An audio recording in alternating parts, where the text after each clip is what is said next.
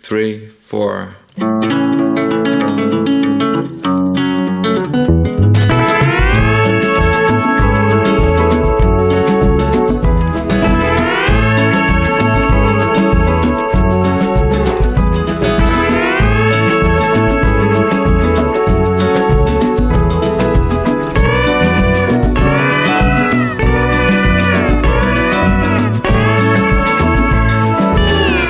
Rubén Amón.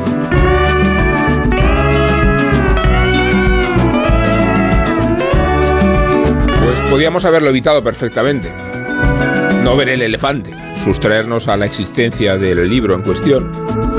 Pero en este programa vamos por derecho. Hemos hablado hasta de la Biblia. Así que si hemos hablado de la Biblia, de la Biblia del oso, ¿por qué no nos íbamos a atrever con este libro? Este libro que se publicó el 2 de enero de 1922. Quedan unos días para que se cumplan 100 años, por tanto, de la efeméride, del origen de todo, de uno de los de las novelas más importantes de la historia, desde luego del siglo, acreditado así en cualquier encuesta que se pueda hacer en medios especializados o convencionales.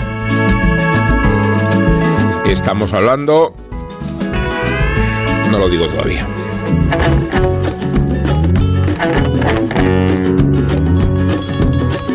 Estamos hablando... Estamos hablando del Ulises. Del Ulises de. James Joyce. Y como se trata de una novela expuesta a muchas incertidumbres, viva, creo que la forma de acometerla es a través de las preguntas. Por eso en el programa de hoy tenemos una sorpresa. Y es que hemos recuperado al padre de la cultureta. Hemos recuperado a Carlos Alsina en este interesante cameo.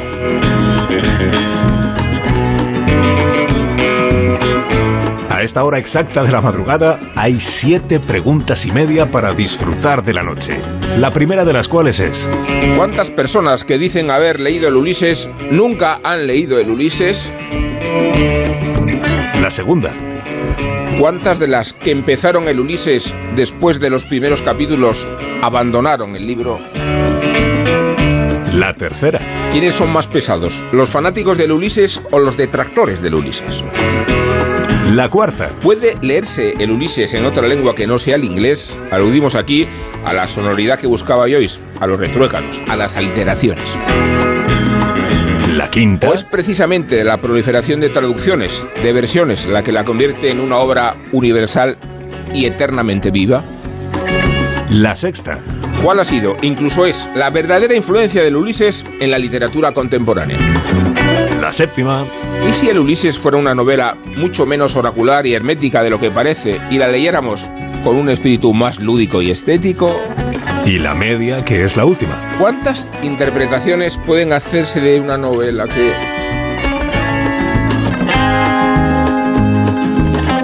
Bueno, ahí están las siete preguntas y media. No hemos colocado la careta de la mañana porque nos parecía un poco evidente. Y aquí hacemos cosas sofisticadas. De todas formas, agradecemos a Carlos Alsina que haya vuelto al programa que parió y que lo haga eh, como telonero de los tertulianos que aquí tenemos reunidos, que curiosamente siempre son los mismos, porque no tenemos razón para cambiarlos.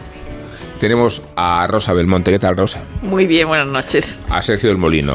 Muy buenas, es que esto es como una, una tertulia de renta antigua. O sea, estamos aquí que no, no, no nos podéis echar. Estamos... Tertulia de renta antigua. Somos como los ministros de Podemos. Señor Sánchez, no nos puede echar. Guillermo Altares, no sé en qué categoría te sientes tú. En la categoría, eh, sí, como los japoneses estos que, que mm, 30 años después del final de la guerra mundial tienen la selva atrincherados, pues así. Como Laurel. Ese, ese tipo, ese tipo de, de- de tertulianos, sí, sí. Bueno, y- a favor. y- a, a lo mejor no nos cambiáis porque tam- tam- o sea, no tenemos ni remedio ni recambio. Lleva- llevan publicando anuncios por palabras de se Sí. buscan tal y no responde nadie. No, no, ¿sabes? Isabel Vázquez, ¿qué tal? Hola, buenas noches. Yo estoy pensando la, o barajando la posibilidad de sacarme plaza en propiedad. O sea, ya en plan ¿Ah, sí? funcionario, sí, para también apuntalarme aquí. Ya para que no me ¿no? puedan echar nunca. Bueno, vaya, vaya temazo este, ¿no? Eh, el Ulises, ¿no? Los hay más sutiles, más frágiles, más llevaderos. El otro día o poníamos a. Macbeth o poníamos los Frauer, a ver qué hacemos después. Claro, dijiste Macbeth. A- Amas, amas. Pues para, com- para Otro día compensar. Ulises, tío, pero bueno, Sí, hombre. bien. Macbeth, Fraggle e Himalaya. O sea, es, es como el, el Venga, guion el, el guion que te estalla la cabeza. Ese fue el de la a semana pasada. El de este lo, lo empezamos con fuerza. Pero esto sí que es un. Himalaya, o sea, Cultureta. realmente es un Himalaya lector el, el Sí. Ulises. es Pero una cordillera, no más que una, mo- una cima, ¿no? es, es, es toda una cordillera, sin duda alguna. Pero yo creo es, que es, es, mm, En fin, ha tenido que venir la, el centenario para poder hablar de ello, pero creo que es un temazo, de verdad. No, no, Sí. no creo que sea. eh, que, que, en fin, que, que los oyentes tengan que tener miedo y, y retirarlo, a- apagar la radio como apagan el Ulises y no quieren, y no quieren saber nada de él. Al- al- ¿Algún cultureta más aparte de mí no lo ha leído? Yo entero no lo he leído. Yo No, hombre, lo he yo, leído. yo lo que pasa que cuando Yo lo que pasa que he leído muchas partes, y pedante y sabes Claro. que hay un- y sobre todo sabes que hay obscenidades y Claro. escatolo- escatología, Es que es muy, ¿cómo es no muy te lo vas cochino. a leer? Es muy cochino. Es cierto que, el le- que, que- que no lo he leído, pero sí he leído bastantes partes y algunas las he leído muchas veces. O sea, no solamente el monólogo. El monólogo de Molly. No ha solamente pasado- el monólogo de Molly, yo, por ejemplo, la parte náusica me gusta pero yo mucho con el Ulises, yo con el Ulises. Pero En Busca del Tiempo Perdido es muchísimo más, que de- de- por cierto que también está de aniversario Proust y demás. El, Sí, tenemos Otro día, previsto. otro después, cuando, Pero los siete. cuando terminemos con Ulises, vamos con Proust. Eso es. Vamos- Uno por El programa, programa, el- un tomo por programa. Ya- Proust ya- es mucho más difícil de llegar al final. Sí, Es decir, sí, porque- sí, va- sí. No solo porque es mucho más largo, muchísimo- son siete volúmenes, es, es, es como, no, no siete veces más, pero igual sí que cuatro veces más que el Ulises. eh, y, y es mucho más difícil de leer. Quiero decir, Ulises, re- realmente, si te dejas llevar, Sí. no es Pero- una lectura difícil. Es- es- Pero no, no, y- solo, no solo si te dejas llevar, es que pese a ser eh, presuntamente el libro más difícil del mundo, salvo los que son arcanos, eh, es el libro más explicado del mundo. Sí. Con lo cual, eh, eh, ¿cuál- ¿dónde está la dificultad si tienen manual de instrucciones? No, y luego son todo, son todo guarrerías y chistes. Quiero decir, o sea, es- Y- eh, realmente es así, no, no, no, Sí. es, no es una cosa plumbea que te, que te imponga, ¿no? Y esa lectura segmentada que yo defiendo eh, funciona. O sea, que tú realmente te coges un capítulo, lo lees de manera aislada y te funciona. Te funciona como Hombre, las divagaciones de, de, de- de un señor sentado. eh, voy, a, eh, voy a lucubrar sobre los, los orígenes del lenguaje mientras estoy aquí con mi amigo que acaba de parir su mujer. y Pues lo normal que hace uno cuando va al hospital a ver a un recién Pero sí, nacido. ¿no? sí, sí, se puede empezar a provocar. Hace unos divertido. años pu- publicó en, en Babilia Kiko Amat un, un, un artículo muy Anda divertido. que lo pusieron generó muchas bueno. polémicas El de y muchas ¿no? respuestas. Un, un artículo que, que a mí me, me encantó y, me, y Era que he muy vuelto a leer aquí, divertido. y, y que me encanta, que es muy divertido. Y, y voy a responder a que dice Rosa. Dice, claro, lo, lo cojonudo del Ulises es que te dice, no, si esto es facilísimo de leer, mira, son 800 páginas, pero antes de leerte el Ulises tienes que leerte el, el- o sea, Sí. la Odisea original. No es verdad, no es verdad, no verdad 7000 libros, Es- dos- Eso es 200, mentira do- todo. 250.000 Es verdad que- artículos. Todo Shakespeare, ¿no? Glosario, eh, todo No hace Shakespeare. Estudiarte, Lo que- est- lo que estudiarte Dublín, Mentira. estudiarte Lublin y luego te calzas las, las Saber 800 latín, páginas, saber latín. las 800 páginas de un libro que de todos modos no vas a entender. Lo decía, Rubén al principio, que casi tan pesado como los, defen- o sea, como los detractores o los defensores, Sí, sí. pero que es verdad que, que, que re- que- que suscita un fandom. Eh, no solamente muy friki, o sea, es un poco como el universo expandido de Joyce. Es que, claro, tú no has leído Phineas Way, claro, entonces no pillarás. Y claro, esta alusión a la ópera de los muertos. es eso, eso hay que A ver, ignorarlo pesado. A ver, totalmente. Sergio, una pregunta. Tú entraste al Ulises por Borges, ¿no? Que es tu puerta de acceso. No, yo entré. Yo entré. claro, sí, mira. no le digas es mi eso. No digas por una a borrachera. A mí Borges Por no me una ha gustado borrachera ni cuando me tenía que gustar. O sea, no. Es, es- es una.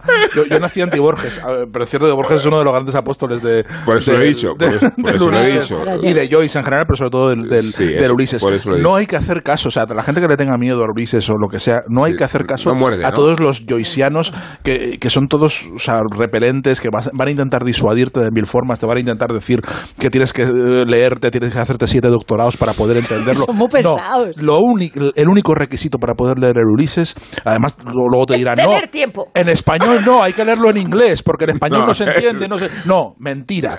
Lo único que tienes que tener es estar alfabetizado. Tú sabes leer, puedes leer el Ulises. Pero si son Ya Un está. montón de guarradas. Claro. Además, Además, el, el nivel, el nivel de enunciación del Sí. Ulises O sea, que lo Ulises entiende es todo señor- el mundo. Porque es tan todo. básico. A ver, pero eh, sí, o sea, resumís el Ulises en un señor ca- un señor, ca- un señor ca- que va todo, leyendo. que va pasando 18 todo el día por- un por, eh, diez- un, un día en Dublín en la vida de un señor donde le pasan muchas cosas cerdas eh, y, y- Pero es que además y- y Sí. es pasando- y- y- termina con un monólogo Pero de su mujer que es el está primer caso, Es el primer caso de un libro que alude a una a una a unas horas y Mm. que lleva son muchas menos de las que requiere la- Claro, la- sí, porque, lo- porque, porque ocurre dentro de la cabeza del señor que Claro, está lleno de sí. Es que Sí. es todo, todo Dublín en un día. Claro. Es decir, todo lo, lo que hace todo Dublín. Oye, eh, a mí se me plantea una cosa so- con el monólogo de Molly Bloom. Eh, eh, gibraltareña. Gibraltareña, no, sí. se, me ha, se me ha ocurrido. ¿Habéis leído alguna vez eh, alguna relación de cinco horas con Mario con el monólogo de Molly Bloom? Ah, pues mira. No lo sé. No, pero pues- yo no, bueno, en pero está muy bien idea. traído. Sí, pues son los pensamientos internos sin, diciendo, sin filtro. Aunque además. este le diga, hombre, es que me la metes por aquí, yo quiero que me la metas por allá y tal, pero que, sí que no, pues, no, eso no lo hace Lola Herrera, no, pero... Pero hubiera estado interesante también. Del, imagínate Mira, yo creo que ya lo.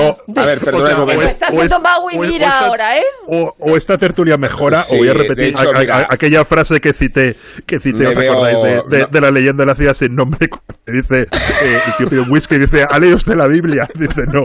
Dice, sí, dice, le quitó afición por, por, por la bebida. Dice, no señora, me quitó la afición por la lectura. Como Mira, sigáis así, sí, sí. me veo, realmente, me veo no obligado, intentar el me veo ni de coña. Pon orden, a Rubén, por suspender favor. la tertulia. ¿Por qué? Bueno, me- porque mando yo. Porque creo que necesitáis un poco de, de tiempo y de espacio para reflexionar sobre el tono frívolo que está emprendiendo Pero si es una este guarrada. Bueno, frívolo, Pero si es lo que, que- lo que va lo que con- Bueno, he dicho, he dicho, he dicho y mantengo que se va a hacer una pausa de corte publicitario al objeto al objeto de que reflexionéis y después de la cual convocaremos a una autoridad para que esto no parezca lo que está pareciendo, un burdel. La Cultureta, Onda Cero. María tiene una discapacidad visual del 90%, un trabajo como profesora de inglés y un mensaje para todos los que jugáis a los rascas de la 11. Well played. O lo que es lo mismo, bien jugado. Cuando juegas a los rascas de la 11, haces que las personas con discapacidad sean capaces de todo. A todos los que jugáis a la 11, bien jugado. Juega responsablemente y solo si eres mayor de edad.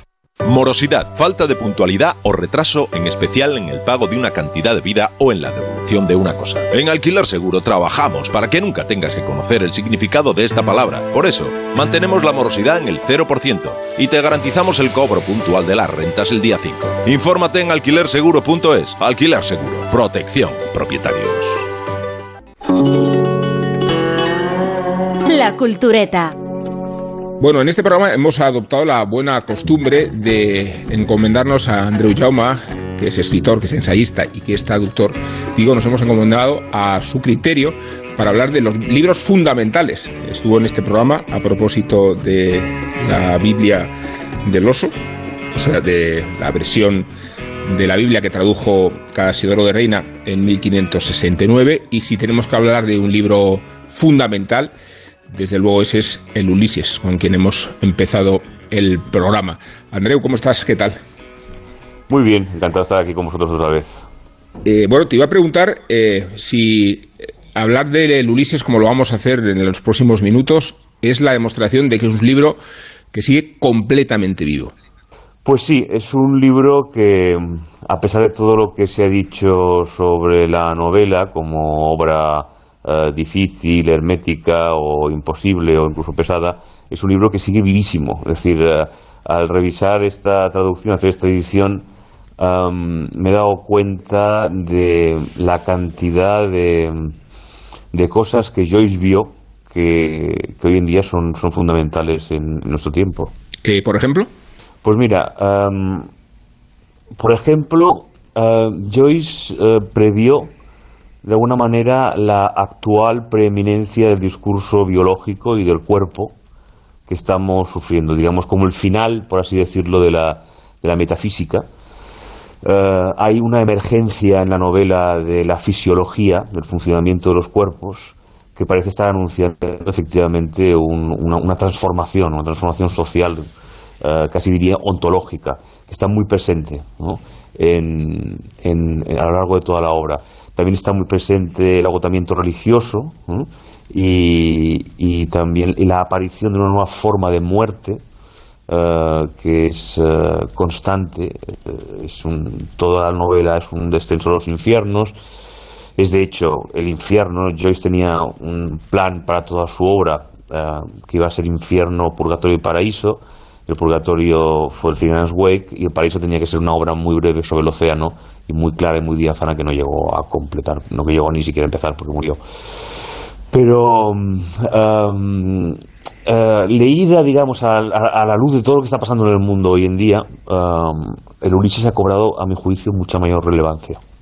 Eh, ha- Has hablado de la, de la versión, de la edición de la que nos ocupa, que es de Lumen, y que pasa Sí. por eh, eh, revisar la traducción que hizo José María Valverde. Él mismo, bueno, la concibió en 1976, la revisó en 1988, y ahora tú te ocupas de ella, y ¿con qué criterio, con qué expectativas, con qué prerrogativas, llama? Bueno, pues que la- la- la- todas las traducciones caducan, a diferencia de los originales, como sabemos. La, la traducción caduca porque la- el traductor, eh, cuando traduce una obra, se, utiliza el lenguaje que hay en su época, en su momento, ¿no? Y ese lenguaje suele ir caducando. Y no queda más remedio que actualizarla en ese aspecto. Por tanto, mi trabajo ha sido más de restauración, de actualización, de, limpieza. eh, que, otra cosa. Valverde hizo un trabajo extraordinariamente concienzudo, muy, muy, muy serio, muy riguroso. Yo creo que es una de sus mejores traducciones. Valverde tuvo que traducir muchísimo a destajo para ganarse la vida en el exilio para Planeta. Bueno, y hay cosas eh, mejores y peores, ¿no? Pero el Ulises está entre sus traducciones más, más, más rigurosas. Y mm, ha sido una sorpresa también, porque he leído toda la novela cotejando página a página la traducción de Valverde, eh, frase a frase, y, y pensaba que quizá mi trabajo ten- eh, tendría que ser muchísimo más, eh, mucho más complicado, ¿no? Y así como, es verdad que he, hecho- he intervenido bastante en la traducción, pero han sido más cuestiones de, de detalle que- que grandes problemas generales. Lo, lo que consideras que no puede proponerse es hacer una edición con notas a pie de página, ¿no? Que sería una... Bueno, hay una una- edición anotada del Ulises, del Ulises Annotated, que, que se publicó hace ya muchos años y que he utilizado, y que es un, es un volumen larguísimo, es decir, está, donde están todas las referencias, prácticamente todas las referencias aclaradas, pero es un volumen aparte, es decir, una edición anotada del Ulises eh, sería excesivamente voluminosa. Y a mi juicio, por otra parte, tampoco creo, son unas cosas que, que, digo estos días que no hay que hacer demasiado caso tampoco de toda la de todo el aparato digamos de, de referencias que hay para, para disfrutar de la novela ¿no? Eh, el Ulises tiene un, un prestigio un tanto intimidante como de, obra oracular e impenetrable pero es sobre todo una novela, es una novela divertida, es una novela en la que uno puede zambullirse sin tener eh, en cuenta ni siquiera dominar todas las referencias que hay de toda la tradición eh, filosófica literaria de Occidente, que evidentemente son muchas y que, y que Joyce quiere hacer evidente, porque Joyce puso en esa novela todo lo que sabía, pero en fin, es algo que puede quedar en un segundo plano sin ningún problema. Dices, Andreu, que es una novela para disfrutar, todo lo contrario de la fama que arrastra la obra de- del propio Joyce, ¿no? Sí, sí, sí, es una novela que más allá de- del artificio y de, en fin, de, de- de- de todas las referencias de las que hablábamos ahora, ah, es una novela divertida, es una novela que también ah, cuenta un viaje espiritual de los personajes, es un viaje de la oscuridad a la luz, el encuentro entre Stephen Dedalus y Leopold Bloom, uno buscando al padre eh, que le hubiera gustado tener y otro encontrando al hijo que perdió. Y después también la historia del matrimonio Bloom, que es un matrimonio destruido, un matrimonio eh, que ha sufrido una tragedia con la pérdida de un niño que murió a los 11 meses, eh, recuerdo de Hamlet, el hijo de Shakespeare, que murió a los 11 años, pero que a pesar de todo se quieren muchísimo, ¿no? Eh, y por tanto, yo animo a los lectores a, que, a que le pierdan el miedo un poco a esta, esta novela, porque digo, es una novela, una novela divertida, es una novela donde pasan muchísimas cosas y donde eh, también es verdad que hay capítulos un tanto pesados, que no pasa nada si uno se los salta. Bueno, hablamos de, de- de los capítulos pesados. Eh, a No, ver, eh, en mi, no- mi mi novela favorita, que es, que es Moby Dick, también los hay, pero obedecen casi a describir esos momentos de calma chicha, de, de aburrimiento, que Sí. pesan en la propia narrativa, ¿no? O sea, que forman parte de, de la dinámica, ¿no? Narrativa, ¿no? Eh, el momento ese de pesadumbre Sí, para sí. luego excitar el momento de aventura, ¿no? Sí, absolutamente. Bueno, en el caso de Moby Dick es una novela que, que, que tiene, que tiene capítulos que son ensayos, ¿no? Porque es una novela muy influida por la, enciclo- por la enciclopedia, por el enciclopedismo. Y Melville también eh, hizo una obra absolutamente prodigiosa y muy adelantada a su tiempo, ¿no? en ese sentido de mezcla de, mezcla de, novela de aventuras y luego de novela espe- especulativa. Eh, y, es un placer también leer todas las digresiones que va haciendo a lo largo de la novela. En el caso de Joyce es que hay, hay capítulos donde eh, se enamora tanto del lenguaje y Joyce es, hasta- es un virtuoso de la lengua tan extraordinario, solo comparable a Shakespeare, que a veces se, emborracha un tanto de, su propia habilidad y eh, hay capítulos en los que, por ejemplo, de la maternidad, que es un capítulo en el que se cuenta toda la historia de la prosodia inglesa, que esconde un tanto o, hace que el lector se pierda eh, lo que ocurre ahí, que es un, capítulo importante porque es el encuentro entre, Stephen Dedalus y, Leopold Bloom. ¿no? Y, y por eso digo, digo que hay capítulos en que, en que pueden resultar un tanto estomagantes. Eh, eh, dices emborracharse en ese lenguaje, eh, la precisión o, o el esmero con que funciona la novela musicalmente. Eh, en ese sentido, te, te voy a hacer una pregunta que es bastante obvia, pero, pero que creo que es obligatorio hacerla. ¿Hasta qué punto es intraducible y hasta qué punto el esfuerzo de, conseguir traducciones en realidad parte de una frustración inicial que difícilmente puede corregirse? Sí, em, el, Ulises tiene, digamos, eh, arrastra la leyenda, por así decirlo, de que es una, una obra intraducible. Yo discuto esa, esa premisa, yo creo que es una, un- que yo creo que es todo lo contrario, creo que es una novela que lleva en, en sus entrañas la semilla de la traducción. Es decir, Joyce buscó toda su vida, lo dijo en varias ocasiones, una, mm, una lengua que estuviera más allá del inglés, es decir, una lengua, um, una especie como de Ursprache, ¿no? como dicen los alemanes, una, una, lengua, una lengua primigenia, una lengua de todas las lenguas. ¿no? Y, y de hecho lo intentó en Finnegan's Wake, ¿no? superar, digamos, eh, los límites, las constricciones de la tradición que le imponía su lengua inglesa. Eh, Joyce, por otra parte, escribió su novela durante unos años de penoso destierro por, por todo por toda Europa, en París, en Zúrich, en, en Trieste. Él hablaba italiano con sus hijos. Eh, en Trieste, escri- cuando, mientras escribía, abría la ventana para oír todo el caudal de lenguas que se escuchaban en esa ciudad eh, fronteriza. Em, hay una presencia constante de lenguas eh, extranjeras en, la novela, de todas las lenguas europeas prácticamente. El español mismo asoma en el monólogo de Molly Bloom al final, porque Molly Bloom es gibraltareña de nacimiento y de, madre de, y y de madre de ascendencia española. Y yo, por tanto, creo que el Ulises realmente se cumple uh, en un sentido profundo eh, gracias a la suma de todas sus traducciones. De alguna manera, yo creo que, el trabajo de Joyce con el lenguaje excita la traducción. La prueba es que los que se han acercado a, ese retos han sido casi siempre escritores. ¿eh? Desde Damaso Alonso, que fue uno de los primeros traductores de Joyce al español, con el autor artista adolescente, hasta Cabrera Infante, que tradujo Dublineses, eh, Salas Subirat en Argentina, que fue el primer traductor de Ulises, Valverde, que también era poeta y escritor, igual que en Francia pues, lo tradujeron Valéry Larbeau, em, en colaboración con el propio Joyce. Y en fin, es una, una obra que, que somete el lenguaje a, tal, a tal presión y a tal tensión y que arranca tanta, tanta, tanta riqueza y tanta complejidad y tanta música de la lengua que, que es algo, en fin, que, supone un reto evidentemente difícil para los traductores, pero al mismo tiempo yo creo que es inevitable, ¿no? porque, porque como digo, Joyce excita la traducción. ¿Y, y crees que precisamente el recurso a, a la convocatoria de una lengua primigenia es, una de sus conexiones fundamentales con la Odisea? ¿Que, que se puede establecer ese vínculo con el paso de los siglos? Bueno, yo creo que la, la vinculación con la Odisea es un tanto irónica, me parece a mí. Eh, digamos que el propio Joyce se arrepintió de haber estimulado esos, esos esquemas que acompañan siempre todas las ediciones, la, nuestra propia también la lleva, eh, que hizo Stuart Gilbert, de, de- de hacer esas correspondencias eh, exactas con el poema américo, ¿no? con- con la Odisea. El tercer capítulo es Proteo, luego los estrigones, etcétera, etcétera, porque me parece, que, me parece a mí que es un tanto inoperante, eso es un, un tanto ocioso, y añade, una especie, añade esa, esa capa, digamos, de, complejidad añadida y ese y ese aire, ese aire como de, misterio y de, y de novela difícil, como si nosotros tuviera que saber de memoria los capítulos de la Odisea para entender el Ulises. Yo creo que el título de Ulises es un tanto es irónico porque evidentemente eh, Joyce lo que busca es un gesto conclusivo en la tradición occidental, ¿no? Él quiere cerrar todo toda una era, digamos, de representación occidental y la primera representación es la homérica y es la épica.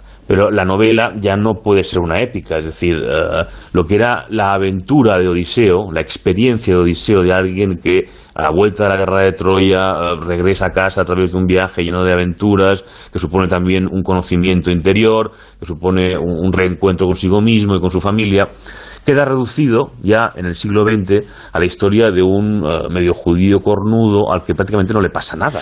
Eh, el pobre Leopold Bloom se levanta por la mañana, desayuna, se va a un funeral, eh, luego tiene una tímida, una tímida relación epistolar clandestina con una tal Marta Gifford, eh, con la que, a la que no ha visto nunca y no le pasa absolutamente nada, sabe además que su mujer está a punto de, de- ponerle los cuernos con, con su manager, Molly es cantante, pero prácticamente no pasa nada. Es decir, toda la experiencia, esa es una cuestión, una cuestión elocuente de lo que hace Joyce, está prácticamente elidida en la novela. Es decir, es como si Joyce dijera, mira, ya no podemos contar nada. Es decir, la- se, se- se ha agotado la capacidad ya del narrador y ahora solo podemos tratar de, tratar de entender qué son estos personajes y su relación con el lenguaje, ¿no? que es como el, último gran gesto conclusivo de, de Joyce.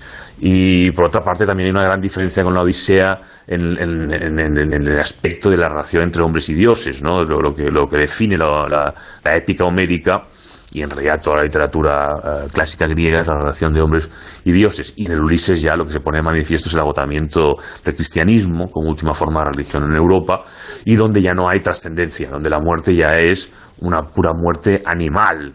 Recordad que el, eh, Stephen Dedalus se niega a arrodillarse en el lecho de muerte de su madre, su madre es muy religiosa, le pide que rece con ella antes de morirse y Dedalus, en un gesto digamos de, de- de disidencia, eh, atea, se niega a arrodillarse con su madre y dice Joyce que eh, debido a eso la madre de Dedalus murió de be- a beastly death, una, una, una, una muerte bestial, una muerte prácticamente animal. Y eso es algo que además persigue al personaje a lo largo de toda la novela con un remordimiento torturante. Y, es también un, un, un- un signo, digamos, de, de de ese agotamiento religioso. Eh, y una última pregunta, Andreu. Tiene que ver con la influencia de la novela. Eh, hay obras revolucionarias. Apelo a tu patrimonio musical. Te voy a mencionar la consagración de la primavera. Una obra revolucionaria que influyó tan poco que ni siquiera Stravinsky siguió el camino que él mismo había emprendido. Y de hecho, el pájaro de fuego casi rectifica a la propia epifanía ¿no? de, de la consagración de la primavera. Cu- ¿Cuál es? ¿Cuál ha sido la influencia verdadera eh, de- del, del Ulises en la literatura contemporánea? Bueno, ha sido la influencia, digamos que ha tenido dos, yo creo que ha tenido dos, dos vertientes, por así decirlo. Una un tanto perjudicial, porque hay joycianos absolutamente insoportables. Prefiero no citar a nadie para, no ofender, pero todos podemos tener algunos en la cabeza. En España hay algunos bastante insufribles, plumbeos y que hacen un muy flaco favor a, a Joyce. Pero hay otros discípulos de Joyce, es decir, Joyce eh, eh, excitó, digamos, una, una tradición transterritorial, además, de escritores que, cambiaron de lengua. Por ejemplo, Beckett. Beckett es un discípulo de Joyce, aunque se escapa, digamos, de, de su, de su influjo más inmediato y hace otra cosa, llevando el lenguaje a otro extremo, casi, casi al opuesto. Pero también, por ejemplo, Nabokov. Es un escritor que en principio no pensaríamos como joyciano, pero era muy joyciano. Para Nabokov, el Ulises era su gran modelo. Su gran modelo, eh, sobre todo cuando empezó a escribir eh, inglés y dejó, y dejó ruso. Um, en España hay algunos modelos más, digamos, plausibles, como el de Luis Martín Santos, eh, Rosa Chacel, que era muy joyciana también. Y, en fin, yo creo que es una, en el fondo es una referencia, como Proust, es una referencia ineludible. Y para cualquier escritor eh, inglés, o o escritor inglés, mejor dicho, eh, Joyce eh, este está lleno de. Es un maestro, como decía antes, de la prosodia, de- es un virtuoso, un virtuoso del estilo y de, y la lengua. ¿no? Los irlandeses no, soportan demasiado ya su, su influencia porque, ha sido como una losa para ellos. Y yo he hablado, por ejemplo, con John Banville de Joyce y tal, y todos, con Conto y Bean, y todos lo tienen muy en cuenta, pero claro, están un poco cansados, están un poco hartos ya de, de, y de todo el turismo que ha generado en, en su ciudad y han intentado olvidarlo un poco. Pero, pero en fin. Bueno, Andrés, pues nada, muchas gracias por co- compartir con nosotros tu experiencia, experiencia con todas las acepciones, las metafísicas también, de, de tu relación con este libro. Te mandamos un fuerte abrazo. Un placer, Rubén. Hasta pronto, cuando queráis. Hasta pronto. Buen viaje, nunca mejor dicho. Chao. Un abrazo. Gracias. En Onda Cero, La Cultureta. Si eres de los que juega los rascas de la 11, en nombre de las personas con discapacidad que hay en este país, te voy a decir una cosa. Bueno, o dos. Bien jugado. Porque cuando juegas a los rascas de la 11, haces que miles de personas con discapacidad sean capaces de todo. A todos los que jugáis a la 11, bien jugado. Juega responsablemente y solo si eres mayor de edad. En Onda Cero, La Cultureta.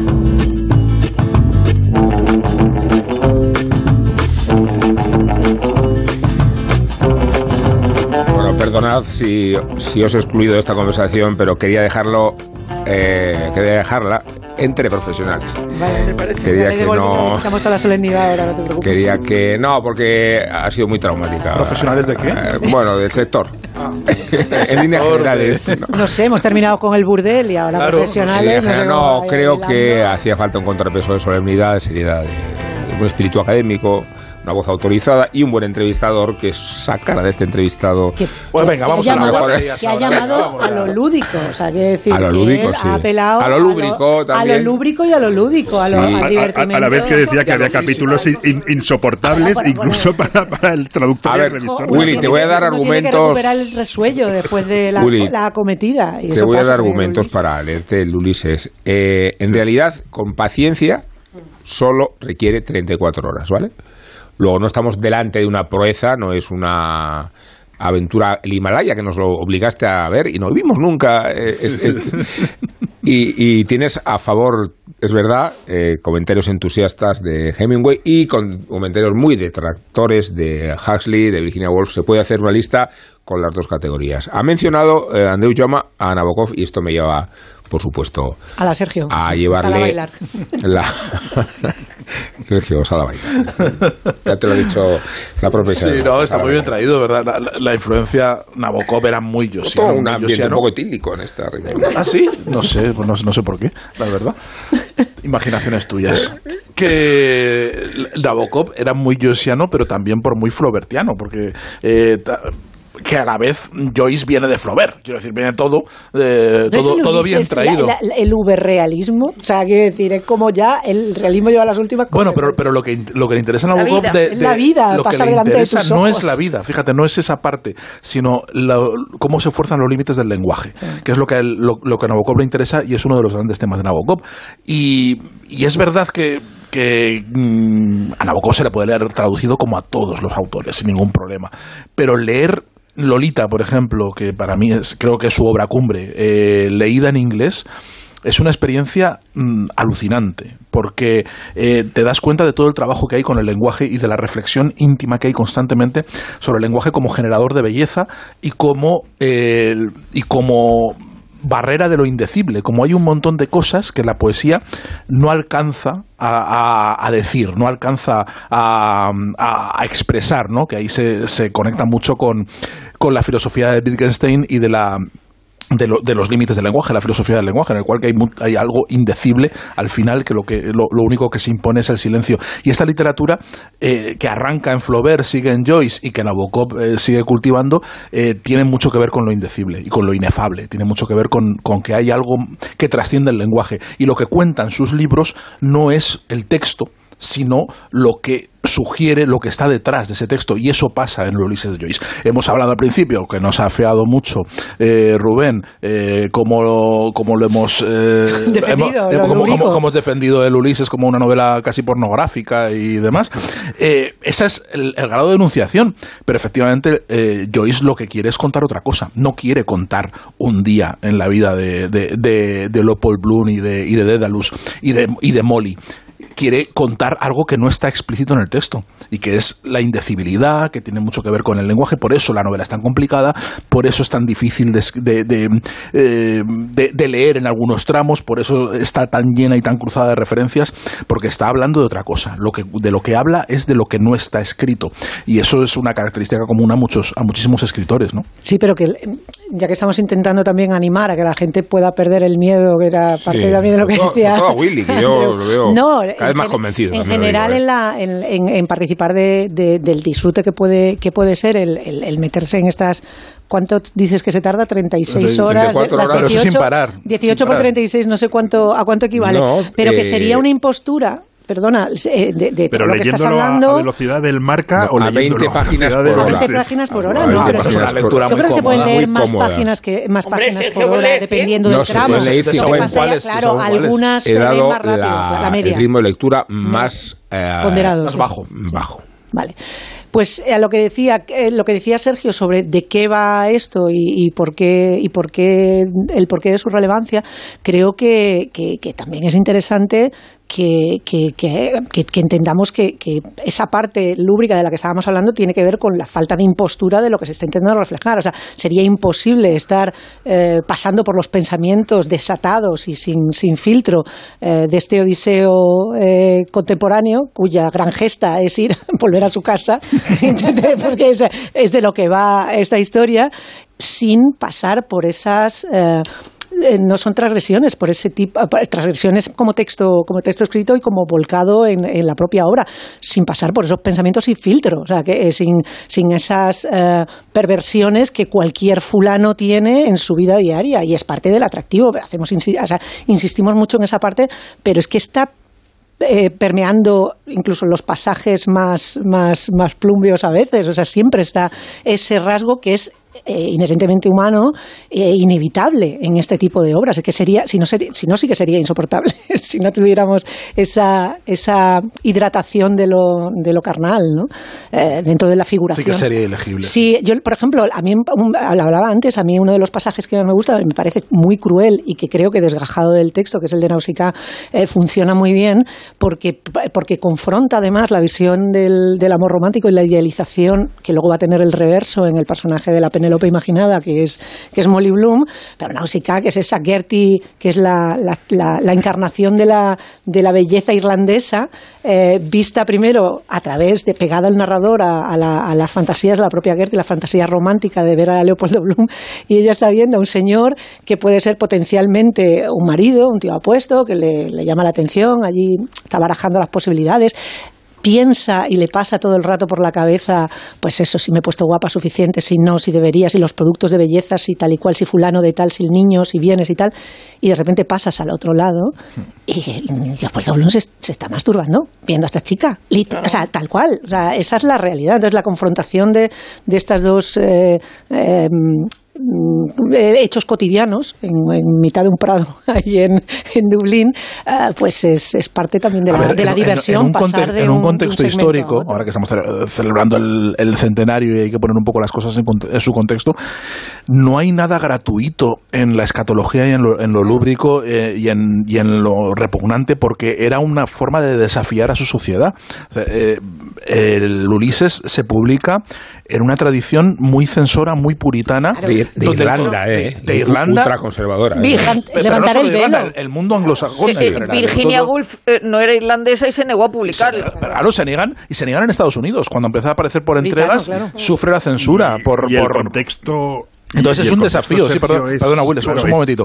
Que, que es, que es el, el- el- lo que hace Joyce es reventar las costuras por, por, por- por mil sitios de una, de, de una literatura y de una forma de expresión totalmente mojigata que reprimía profundamente todo lo que tenía que ver con el cuerpo, ya no solo con el sexo, o sea, con, con- con la comida, con la forma. Por eso, Con lo se- sensual, por eso sí, se describe sí, claro. tanto cómo comen y lo que comen y las y, y- y las, lo, lo que hace el cuerpo, todo lo, todo lo corporal era del mal gusto. Entonces él quiere situarse, quiere romper esos cosas. Por eso no es nada. eh, eh, quizá ahora, habla de una infección. ahora nos parece, nos parece Ah, gratuito, que es- que pero es- entonces no lo era. Pero- entonces era muy intencional. Pero es que además él es muy coherente con su propia vida privada eh, eh, y con las cartas a Nora. Es decir, las, las cosas que cuenta en las cartas a Nora, eh, esa pura escatología de ver hacer la caca, o sea, ahí debajo y lo Sí, cuenta, de decir que bien, estaba yo aquí mientras tú tal, o sea, eh, eso, eso se traslada al, al libro porque el libro es la vida. Sí. Es decir, porque en un día de, de la vida de Dublín cabe le- la vida, la vida entera, y la vida entera son latinajos, son sátiras, eh, literatura clásica, y es un señor, una señora que está pariendo, y es un señor que va al baño público, que suelen ir muchas veces al baño y, y se cuenta como, como, como, como ha ido al baño, pero, pero la dificultad ya- ya- lo, lo he dicho antes, es que pese a ser un libro presuntamente muy complicado, es un libro con tanto manual de, de instrucciones Es que no, que no requiere, que no requiere mucha mucha mucha mucha inteligencia. Sheila Graham, que era una de las de las tres cronistas de cotilleo más famosas de, de Hollywood de la época de Luella Parson y de y de Hedda Hopper, Sheila era la más eh, era la más comedida y la más señorita, la más elegante, era novia de Scott Fitzgerald cuando Scott Fitzgerald era, ma- era mayor. Y entonces le, fue su profesor. Y tenían el Winnegan Fake, no el Ulises, como punto culminante de esa educación. Y, y de hecho, Scott Fitzgerald se murió antes de que pudieran estudiar el Winnegan Fake, pero no era en, ningún momento el Ulises, que el Winnegan Fake es lo que realmente es difícil. No el Sí, Ulises. es Wake, Sí, lo, es- lo, lo que, Es lo- lo que lo iba a decir es, es lo, lo que explicaba Sergio antes de la lengua. Yo creo que eso es, es muy. Primero, el Ulises tiene una fecha de publicación interesantísima, que es el 2 del 2 del 22, porque, Mm, porque Joyce estaba supersticioso. obsesio- eh, sí, era supersticioso y estaba obsesionado con los números y quería que saliese es- es- ese día. Y la, fue una novela muy complicada de muy complicada de publicar y mucho más ese día, ¿no? Pero el otro día escribía Javier Rodríguez Marcos un artículo que, mm, que estaba muy bien sobre las cosas que pasaron en 1922, que fue que también salió el Tractatus de Wittgenstein y la, y la, y la Tierra Baldía, ¿no? Todo, Y- todo y- muy, y murió Proust. todo muy sencillo. ¿eh? Todo Todo- ligerito, nada, una cosa- No, claro, pero lo, lo que ¿qué es lo que ocurre? O sea, en realidad es eh, la es la el- después del final de la Primera Guerra Mundial hay un profundo eh, replanteamiento de las de las certezas, de la manera que vemos el mundo, de la manera que construimos el mundo, de la manera que contamos el mundo. Y lo que hacen esos autores es inventar una nueva forma de, dirigirnos al mundo y de plantear el lenguaje, ¿no? Witt- Wittgenstein, lo, ¿qué es lo que establece? Los límites de lo que se puede decir y lo, que no se puede decir, ¿no? Como el lenguaje, el, lenguaje crea. Eh, Joyce, lo que explicaba, lo que explicaba Sergio, ¿no? Joyce lo, que hace es construir lenguaje, escribir lenguaje, 600 páginas, 700 páginas de, lenguaje, ¿no? Y la, Tierra Baldía también es un impulso en- en- enorme a la lengua, ¿no? Entonces fueron, eh, los, años 20 fueron unos años de una riqueza literaria en- enorme, entre otras cosas porque se produce ese replanteamiento absoluto de las certezas y claro, ¿cómo no, cómo no vas a replantear las certezas empezando por replantear lo que hablas, lo que, lo que dices y cómo lo dices, ¿no? Le quería, es que antes he dejado un poco en el aire la, la, conclusión del, del capítulo que está, del, del que estaba hablando, que termina con una de las eh, una, crueldad absoluta, pero con una sinceridad descarnada cuando eh, termina de hacerse la paja el señor con las, con la idealización de, de la Irlanda juvenil, de la, de la veinteañera eh, deseable, y resulta que la veinteañera deseable es coja. Y se levanta y, y la- y el pensamiento de Leopoldo Bloom es, pues me alegro de haberme hecho la paja antes de saber que era coja, porque si no me lo hubiera estropeado completamente. O sea, quiero decir que ahí hay una crueldad manifiesta y al mismo tiempo un humor negro eh, que, que también resulta muy atractivo. No, o sea, sí, es un o sea, colofón está lleno- maravilloso. Está lleno de humor. Sí, sí. Está lleno de humor, Claro. de autoparodia. Eh, eh, El propio libro Una es una sátira. parodia. Es una sátira de, de, La Odisea. de, de la propia Odisea, pero, pero también de toda la, de toda la novela. de- ¿Sabes de qué? todas La, las la- novelas. la una- gran aventura volver volver a casa. Sí, Eso sí, es lo que sin nos duda. O sea, todo- a partir de ahí todo es un chiste. Todo el Ulises es un chiste y está lleno, y está lleno de chistes. Es un libro muy, muy humorístico. Eh, pero también es un libro, hay una lectura eh, que, que Andreu Jauma defiende eh, y que me parece muy interesante y es una lectura del Ulises como, como un eh, hito antinacionalista. Que era muy Joyce. Que era muy Joyce es un irlandés que reniega de Irlanda, que vive fuera de Irlanda prácticamente toda su vida, que, que adopta el italiano como lengua familiar, que sea sus hijas y a su Tiene pasaporte inglés, que tiene- no llega a tener pasaporte Nunca inglés. llega, porque, porque, porque no le interesa nada, se burla del nacionalismo irlandés, se es- está contra la independencia de Irlanda. Como es el, el Es- capítulo de los de los muertos, el, el de, el de los blineses, que, que lo refleja también en Porque- la película John Huston, que se ríe de la nacionalista y se ríe de la nacionalista y, la a, y a la vez le encanta Dublín. Sí, Dice, sí, está sí. enamorado de la Pues ciudad de Dublín y detesta no tanto Irlanda como lo irlandés, quiero decir, lo nacionalista irlandés, todos los símbolos y tal. Y es una de las razones por las cuales los irlandeses le siguen teniendo tirria, no solo porque estén hasta las narices de él, sino porque es una figura antinacionalista. Eh, pero eh, no solo es, él es marginal, sino que construye, la novela está llena de seres eh, marginales antinacionales. Leopold Bloom es medio judío, Sí. Molly es gibraltareña, sí. eh, o sea, son gente periférica, gente que no encaja dentro de un canon nacional, dentro de lo que se supone que debería ser la sociedad perfecta. Y esa lectura del Ulises como, como, como un extrañamiento, como una creación de, la, de, de, de- de una, de una lengua nueva. eh, Sí. De, de hecho, de hecho, te diría que la gran novela irlandesa, eh, que, que digamos que es la que está la que la que re- eh, em, tiene a todo el mundo haciendo tours por Dublín, termina con una Andalucía.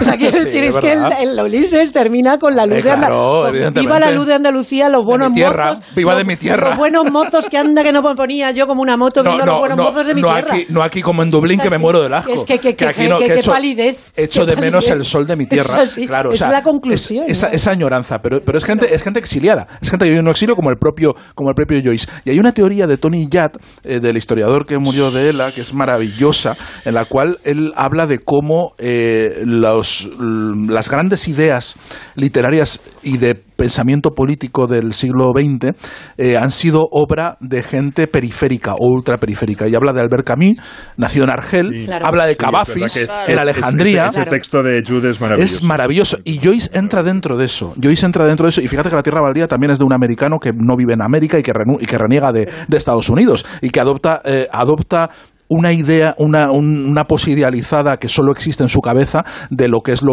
lo británico, ¿no? Que este es Eliot, eh, que es también un renegado de su propio país. Constructo artificial, Claro, al final, entonces ese son tipo de to- nacionalismo. todo lo que hace ese canon son eh, obras profundamente cosmopolitas y profundamente antinacionalistas en un momento donde se están donde el nacionalismo está imponiéndose en todas partes no y esa lectura me parece que es muy interesante Sí. Eh, tenemos una encuesta entre lectores cualificados, no digo que vosotros no lo seáis, pero los que os vamos a presentar sí lo son, también.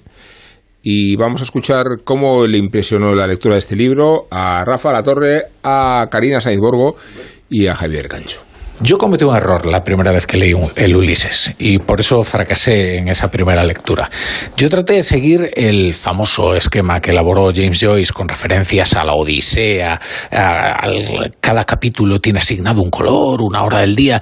Traté de dominar cada uno de los aspectos de cada uno de los capítulos y eso es un error, porque hay que lanzarse en un primer momento a una lectura mucho más sensual, a atender a la musicalidad de la, de la obra eh, e incluso aburrirse determinados capítulos, que es algo creo que inevitable, pero que, que eso evitaría muchos fracasos eh, a la hora de enfrentarse al Ulises. Eh, mucha gente cree que, que va a poder dominar eh, ese libro inabarcable en una, una primera lectura y, no, eh, creo que ponerse, tratar de estar a la altura como lector del Ulises suele ser eh, una pretensión completamente equivocada. La primera vez que intenté leer el Ulises fue cuando estaba en la facultad y fue así en plan gallo, convencido de que iba a ser capaz de leerlo, aunque ya sabía que era difícil, yo estaba convencido de que no iba a desfallecer y, y lo acabé dejando. Pero bueno, acercarse al, Ulises es acercarse a Dios, que me parece una figura eh, fascinante. El, el hecho de que fuera así de insurrecto a su forma me parece muy interesante y me parece un personaje fundamental. El Ulises de Joyce lo leí hace como 10 años, estaba en paro y la verdad es que eh, eh, había intentado varias veces leer el libro, lo había, lo había leído previamente, eh, Dublineses y el retrato de un artista, y creo que eso me fue más o menos preparando, pero hubo momentos en los que yo tenía la sensación de que el, de que el lenguaje en el libro se esponjaba, ¿no? Como una, como una levadura y me perdía, me perdía en, en- en- en muchos, en muchos retroicanos. Eh, yo creo que realmente a mí lo que me sujetó del Ulises fue, fue el, el, el la bofe- el bofetón, ¿no? De Molly Bloom, que fue lo que realmente creo que llegué a comprender. Con el paso del tiempo escuché a Rodrigo Fresán decir una cosa que me pareció brillante, ¿no? Que es que entre el hipotético clásico literario eh, Marcel Proust contra el Ulises de Joyce, eh, él siempre se quedaba con Proust. ¿no? Eh, y él decía que, de alguna manera, ambos es el enfrentamiento, el clásico de los clásicos, ¿no? porque son las- los dos primeros libros donde no importa el tema, lo que importa es el estilo y el lenguaje. Y sin duda alguna creo que creo que el Ulises es, es esa gran es esa gran eh, comprensión ¿no? de, de la palabra incluso en, en su hipérbole. Sergio, decías Porque según me, me encanta lo de lo de contraponer a, a Proust y a Joyce como si hubiera que elegir entre papá o mamá. O sea, pues los dos. Decir, no, no hay no hay ningún problema. La, la vida da- la vida, aunque sea corta, da para da para leer los dos. Eh, ahí nada. No mucho más después. ¿eh?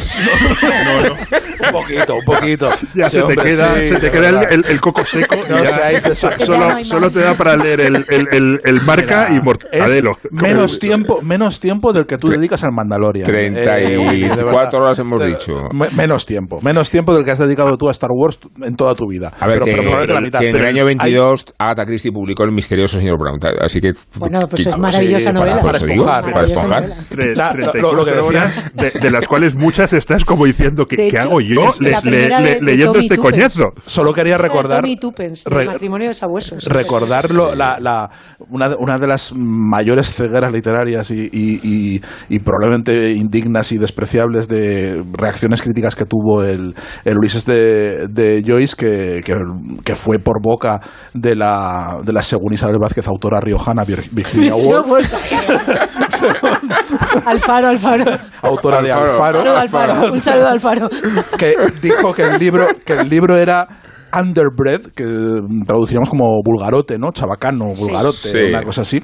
Y dice, era el libro de un trabajador que se ha instruido a sí mismo, el entretenimiento de un estudiantillo que se ha instruido, ya que te se digo yo. rasca con grimas sus sarpullidos. O sea, había un desprecio elitista del círculo de Bloomsbury, que eran todos unos Son unos imbéciles, pesados, unos unos pesados. imbéciles, que Eran no unos ve- pesados. y, y- y lo que van, el ataque que le hacen es precisamente a lo que hablaba antes de, lo periférico. Al- al- y tú, y tú, tontolaba irlandés, ¿qué me vas a explicar tú? ¿Me, me vienes a tú a revolucionar el idioma inglés con chistes de cacas? ¿Pero yo qué soy, es esto? yo no? soy ¿Qué muy, es esto? yo soy muy de la señora riojana, pero es cierto que era elitista y el comentario así lo demuestra. es cierto, sí. No, era medio tonta, vamos a decirlo, ¿no? Pero oye bien, se, le Pero- daba, se le daba bien Bueno, el tema. Lo bueno del, Un del- poquito de bajona todo el día, sí. Lo bueno de, de- del, del Ulises, sí que a lo mejor no lo habríamos visto, ¿no? Nunca. Es que Silvia Beach se, se encontrara con el. Con el, con, con- eh, el Ulises había publicado en parte en revistas, de manera que Silvia Beach lo ve y en Shakespeare and Company le Una, propone- revista de título muy bonito, que era El Egoísta. Sí, sí, le- y le propone publicarlo, ¿no? Y entonces lo bueno era que como los operarios franceses de la imprenta no hablaban inglés,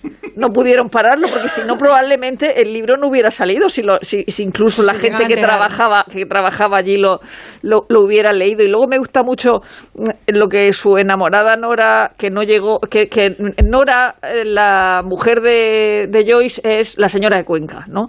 Entonces, eh, dice que no pasó de las 30 primeras páginas. El termómetro dijo- popular. y- O sea, la propia Nora, y dijo, imagino que es un genio, pero qué mente más sucia, ¿no? O sea, como si no lo hubiera visto en su casa. Pero no, eh, ella, entonces, ¿qué pensaba cuando le, le preguntaba por todas esas...? Usted pensaría que era un señor muy elegante y muy fino, ¿no? fastidies. Pues le interesaban unas cosas muy mundanas, ¿eh? He de decir. Eh, claro, eh, sí, Willy, perdona. No, no, iba a decir que también es curioso cómo la, la relación entre la, la literatura del siglo XX y el exilio, cuando antes has dicho Trieste, se me había olvidado, que es una ciudad en la que pasé unos días, creo que nunca pasé unos días de Bora, que es ese viento tremebundo que hacen en, en Trieste, que es tal- una de las ciudades con mayor concentración li- literaria, literaria Sí. posible, ¿no? Y hay una estatua de, de, de Joyce, recuerdo alguno, acerca de alguno de los, de los canales, y es verdad, y fue, es- fue esos momentos en que, uno de esos momentos en la vida en que uno se dice, joder, algún día tendré que leer Ulises, no puedo ser tan aragán. Y, y es, es verdad que, que son esas ciudades, bueno, Pa- París es obvio, pero no es solo París, sino también Trieste, que han servido como polos de la literatura, de la creación, un poco de, de- de los márgenes del, del, del, Mira. del siglo XX. Qué bonito ahora que citas a, a Joyce en Trieste, que, que vivió cuando era austrohúngaro y cuando, cuando estalla la Primera Guerra Mundial se va a Suiza y se va, se va a Zurich con su familia. Pero él nunca habló de la experiencia traumática, pues no fue traumática, evidentemente, se exilió a Suiza y ahí, ahí pasó la guerra. Pero él, cuando le preguntaban por la guerra, y él, él él contestaba, eh, dice, sí, he oído, que, he, he oído decir que ha habido una guerra por ahí, pero yo no me he enterado. ¿no? O sea, era eh, una indiferencia absoluta de decir, yo estoy concentrado a lo mío, yo estoy en mi, en, en mi obra y lo, lo importante es la literatura, que, que es, eso es un paralelismo con Proust. Proust también escribe contra el tiempo, escribe contra, contra lo que está Y él sucediendo. enclaustrado, ¿no? además. Enclaustrado y aislado, y eso es, un, es una característica mucho de, de- de esa literatura, de, de esa renovación, ¿no? de que se meten dentro de sí mismos y, lo- bueno, fíjate, está, está pasando el infierno, está desatándose a- alrededor de ellos y, y les da igual, y fingen indiferencia, ¿no? Ahora lo que eh, hab- había antes contrapuesto a. Porque alguien había contrapuesto a Rodrigo Fresán, ¿no? Era Karina a. Proust y a, y a Joyce. eh, ahora lo que hay que contra. eh, es eh, a Subirats y a Valverde en manos de, de Andrea Jaume, de Andreu Jaume, porque eh, Galaxia Gutenberg ha vuelto a sacar la de Subirats con ilustraciones de Eduardo Arroyo. Que Eduardo Arroyo siempre eh, ha tenido también una obsesión con el... Con el con- es la primera traducción con- argentina. claro, los Subirats es la, 45. Argenti- la- la Argentina que Sí. tiene modismos del habla popular de Buenos Aires. Es decir, que eso se nota al leerlo, pero bueno, tiene la de la de eh, las ilustraciones de Eduardo Arroyo, que tuvo un problema con, eh, con algún heredero, con un nieto, me parece, porque dijo, no, mi, mi abuelo nunca que quiso que el libro fuera ilustrado. Y en realidad es mentira porque se lo pidió a Picasso, y Picasso no le hizo ni caso. O sea que sí, sí, sí, sí tuvo intención de que, de que fuera Ilustrado. O sea que ahora tenemos la suerte de podernos debatir entre dos, entre dos ediciones recientes.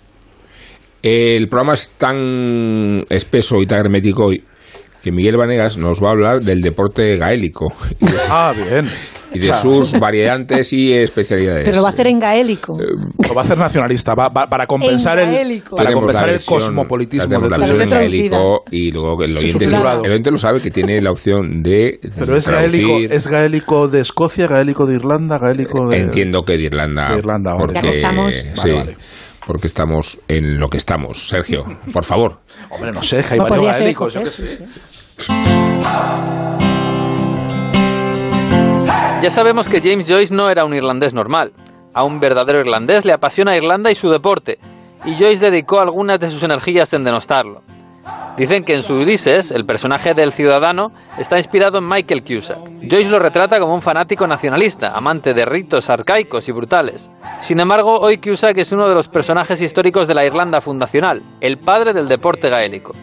En 1884, Cusack fundó la Asociación Atlética Gaélica, harto de los deportes ingleses que estaban aculturando Irlanda. El fútbol y el cricket eran juegos elitistas y Cusack se empeñó en recuperar para el gran público los dos grandes deportes irlandeses, el hurling y el fútbol gaélico. Hoy son los dos deportes más populares del país y su asociación es la Federación Internacional Amateur más importante del mundo. Porque a diferencia de los ingleses, los irlandeses sí han mantenido el amateurismo y la cultura casi incorrupta de sus deportes. Si visitan la isla, acérquense a un partido de hurling en el Estadio Nacional, en Croke Park. Allí caben 80.000 espectadores y está prohibido jugar a deportes ingleses.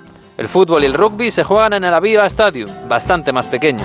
Quizás sea porque en Croke Park tuvo lugar el primer Bloody Sunday de 1920, mucho antes de los Travels, cuando paramilitares ingleses mataron a tiros a 14 espectadores irlandeses. Si van allí verán un enorme espectáculo, un deporte frenético y violento. Verán a los condados de toda la isla batiéndose como lo han hecho durante siglos o milenios. Según el historiador Seamus King, hay referencias al hurling en Irlanda desde el año 1920 a.C. Desde los tiempos de Cusack, los equipos representan a sus condados, incluidos los del norte británico. Son tenderos, albañiles, fruteros, ningún profesional. Todos se pueden encontrar en el bar del estadio tomando una Guinness con los aficionados. Durante hora y media corren, golpean y lanzan una pelota con un stick ovalado, en un juego que para los profanos mezcla fútbol, hockey y béisbol, más o menos. En la película de Ken Loach, El viento que agita la cebada, la primera escena es un partido de hurling. En urgencias, George Clooney ve partidos de hurling en televisión. Y en la realidad, Bruce Springsteen es un gran aficionado al hurling e hincha del Kimerick. Hoy el deporte gaélico es patrimonio inmaterial de la UNESCO y un orgullo nacional, un legado cimentado en Michael Cusack, de quien James Joyce no tenía una buena opinión.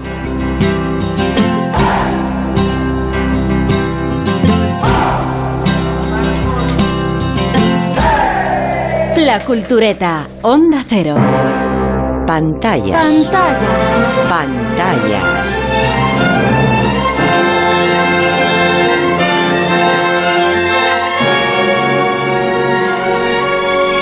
Revista de cine.